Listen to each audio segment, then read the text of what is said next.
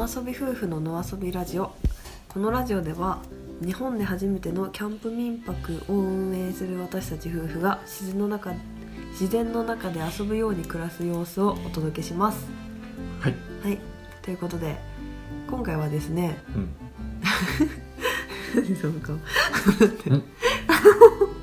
今回はえっ、と外というアウトドアブランドで有名なうん。新富士バーナーさんの工場見学に行かせてもらった時のお話をしたいと思います。お。なんと。先週り先週かな？フォトグラファーでウィズキャンプの一員でもあるうん。猪俣慎吾さんうん。が外さんと仲良くてうん。見学に行かせてもらったことで便乗させてもらいました、はい。はい。ちょっとそのお話をしましょう。はい。はい。えっと新富士バーナーさんの工場見学の話をしたいんですけれどもはいそもそもですね場所は愛知県豊川市うん。にございましてはいはここから車でなどれくらい？い 4, 4時間ぐらい？4時間5時間くらいだったね東京から。そうね。4時間か。ちょっと寝てたからね。そう猪俣さんのハイエースで行ったんだよね。そうそうそう。運転してもらって。失礼なことにちょっと寝てしまってたっていうえ えまあまあねおかげさまで気づいた時にはもう豊川市に入ったという感じだったんですけども。うん。結構工場地帯みたいな場所にあってうん。その開発担当の方に案内してもらったんだけど、はい。まず会議室みたいなところに通してもらってうん。あのいろいろ製品が並んでる場所があってね。そこで、うん。うん。いろいろ見せてもらったり、うん。ちょっとお勉強じゃないけどいろいろ質問させてもらったりしたんだけどそのさまずさそこに上がるまでのところで結構事務所みたいなんで外の人たちがいたけどさなんか圧巻じゃなかった？ああどんな感じで？なんかねみんなモンベルかな？モンベルのジャケット着てんだけど、はい。お揃いでね緑とかのかっこいいやつでで「あの外」って書いてあるの。なんかさ会社に行った時にさそういうなんかアウトドアメーカーのやつでみんなお揃いでうん。同じなんかかっこいいやつを着てる人がデスクに座っててそこ？人が来ると パッて立って「こんにちは」って言ってくれるところにすごいびっくりした私は。アウトドアメーカーとか行ったことないからさ。そう。そこに反応しない。いやでもみんな本当にすごいよ挨拶してもなんかみんな仕事中なのに手止めてみんなうん「こんにちは」みたいなこと言ってくれたのもがなんか僕はそっちの方がなんかうわなんかみんなすごい親切やなっていうか、あまあそうだね。ちゃんとしてるなって思うのがには僕はびっくりしたね最初。あまあそこも含めてですよ、いやすごいいい人だったよねみんなね。はでも私がちょっといろいろ面白い話をメモしたのを少しいはい言うとその新富士バーナーっていうのは昭和53年うん。1978年にできた会社ででもともとは工業用バーナーのを売ってたんだよね。うーんなるほど。なんだけど、えっと、1990年にアウトドア製品も作るようになってでそれが発展して今のアウトドアブランド外っていうのができたと。なるほどね。で実は今もうアウトドアメブランドでねアウトドアの製品だけじゃなくてうん。半分くらいは、うん。4割くらいはせ工業工業用バーナー作ってるんだってうーんなるほど。だから要はお寿司屋さんのバーナーとかはあとなんか枯れ草を燃やすためのバーナーとか、うん。なんかそういうのもあ並んでたよね。あそうね。だからホームセンターとカインズとかでも見たもんね、この前。あそうそう。あこれ外さんのやっていうやつね。あうん。の、新富士バーナーさんねあそうそう新新内バナさんね。そうそれ外さんじゃないもんね。そう。そうだよね。そうそう。そうそう。で、えっとアウトドアブランドの中でも ST っていう、はい。あの商品名の頭文字がつくやつ。あまあカタログ表記そうでそうねはい。ST301 とかね、なんかそうそれで呼んでたからさみんな。ST301 とか。まあ品番で呼ぶっていうのはねまあ、メーカーさんやからね。うん。で ST がついてるのはキャンプで使うもので、うん。SOD ってついてるのがうん。山用なので、ああそうなんや。だからちょっとウルトラライト系のはいはいはいはいやつで。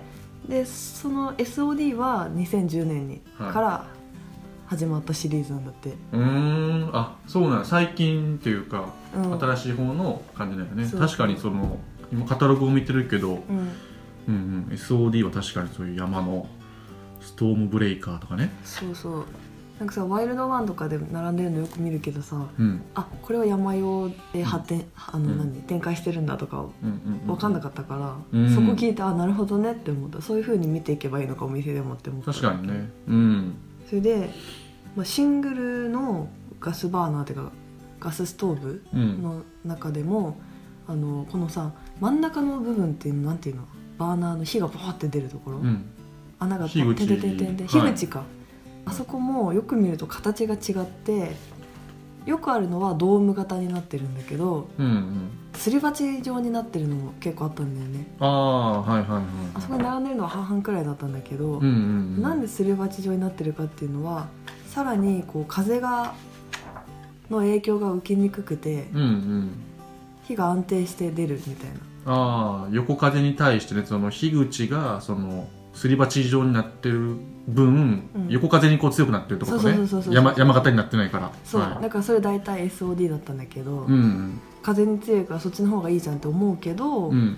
すり鉢状になってるから、まあ、火の熱がこう行く方向性的にはまっすぐが強くてうん。だから大きな鍋とかにこう鍋全体には広がらない熱が。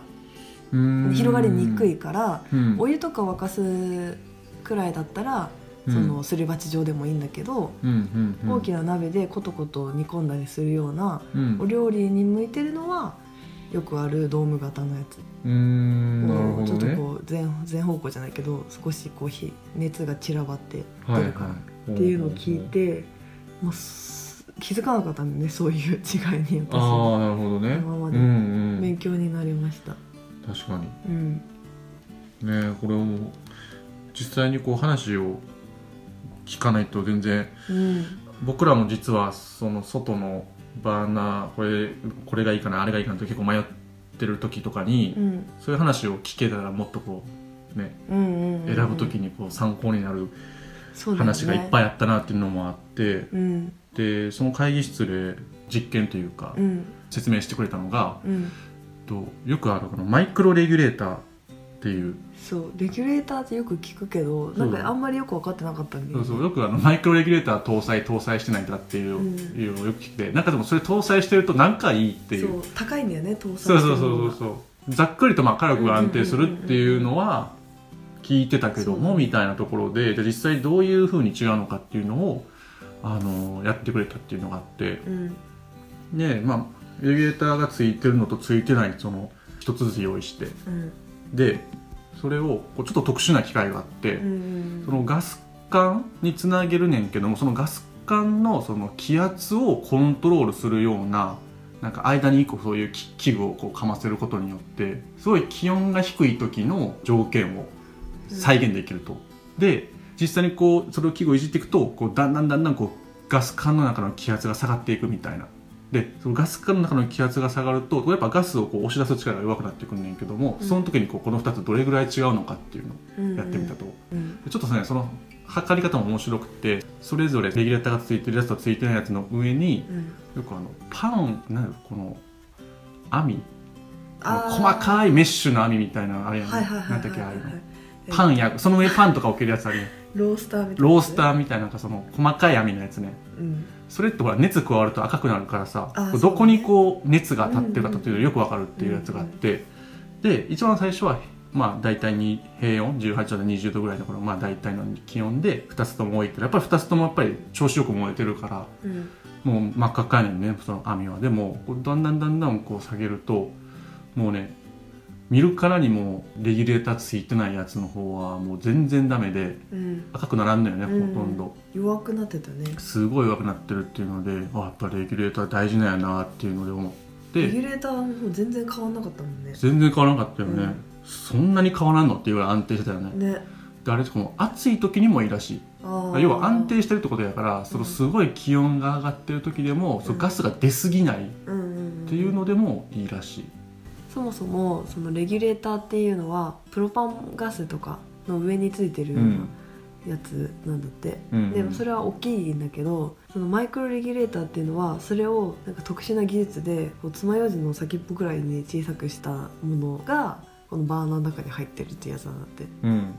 まあそうそう、まあ、それが結構特殊な技術なんだけどうん外さんが、まあ、特許っていうかパテントを取ってるのはそのレギュレーターの中にそのボールちっちゃいパチンコ玉みたいなのを入れてその滑りを良くしてるんだって、うんそれがなんか特別な技術らしい。っうん。うんねていうようなお勉強をしましたね、そうね。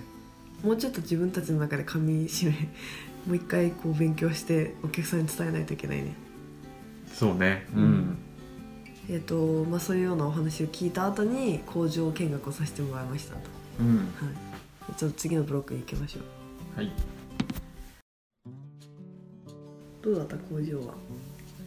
工場は結構あの昔ながらというかうん。あの本当に一つ一つ部品を細かい部品はまあ機械で作るけども組み立てはやっぱ手作業でうんこう皆さんが一つ一つ丁寧にやってるっていうところにおおってなったかなっていうのがあるよね、そうだね。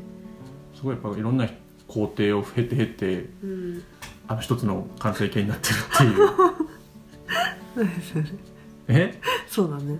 まあなんかさ機械じゃんそのバーナーとかって。うん。だから結構こうベルトコンベヤーに流されて機械で流れ作業でカチカチカチってやってんのかなと思ったらうん。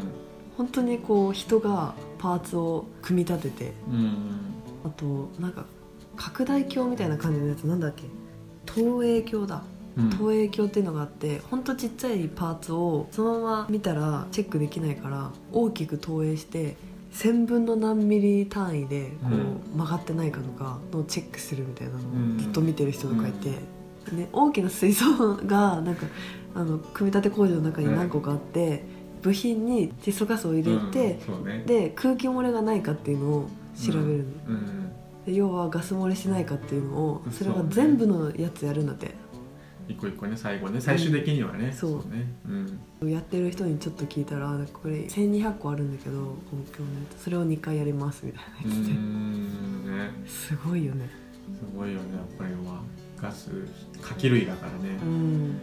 一番最後最後火入れるテストやってなかった？あやってたやってた。ね。あれも実際に火つけて最後ね。うんで火つけた後にまたどっかガス漏れてないかってそいううのでそうそうそう、完成した時点ではもうほとんどうん、そういった不具合があんまりないとは言ってたよね、うん。うん。やっぱ細かいチェックをさ作る間でもやってるから。そうね。ううん。んいろいろ見せてもらってなんか1個のバーナーとかもすごく大切に使わなきゃなって思った。うん。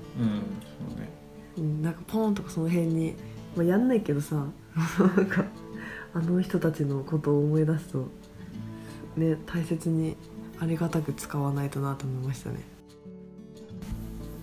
はい。うん？ちょっと長くなりすぎてしまったので。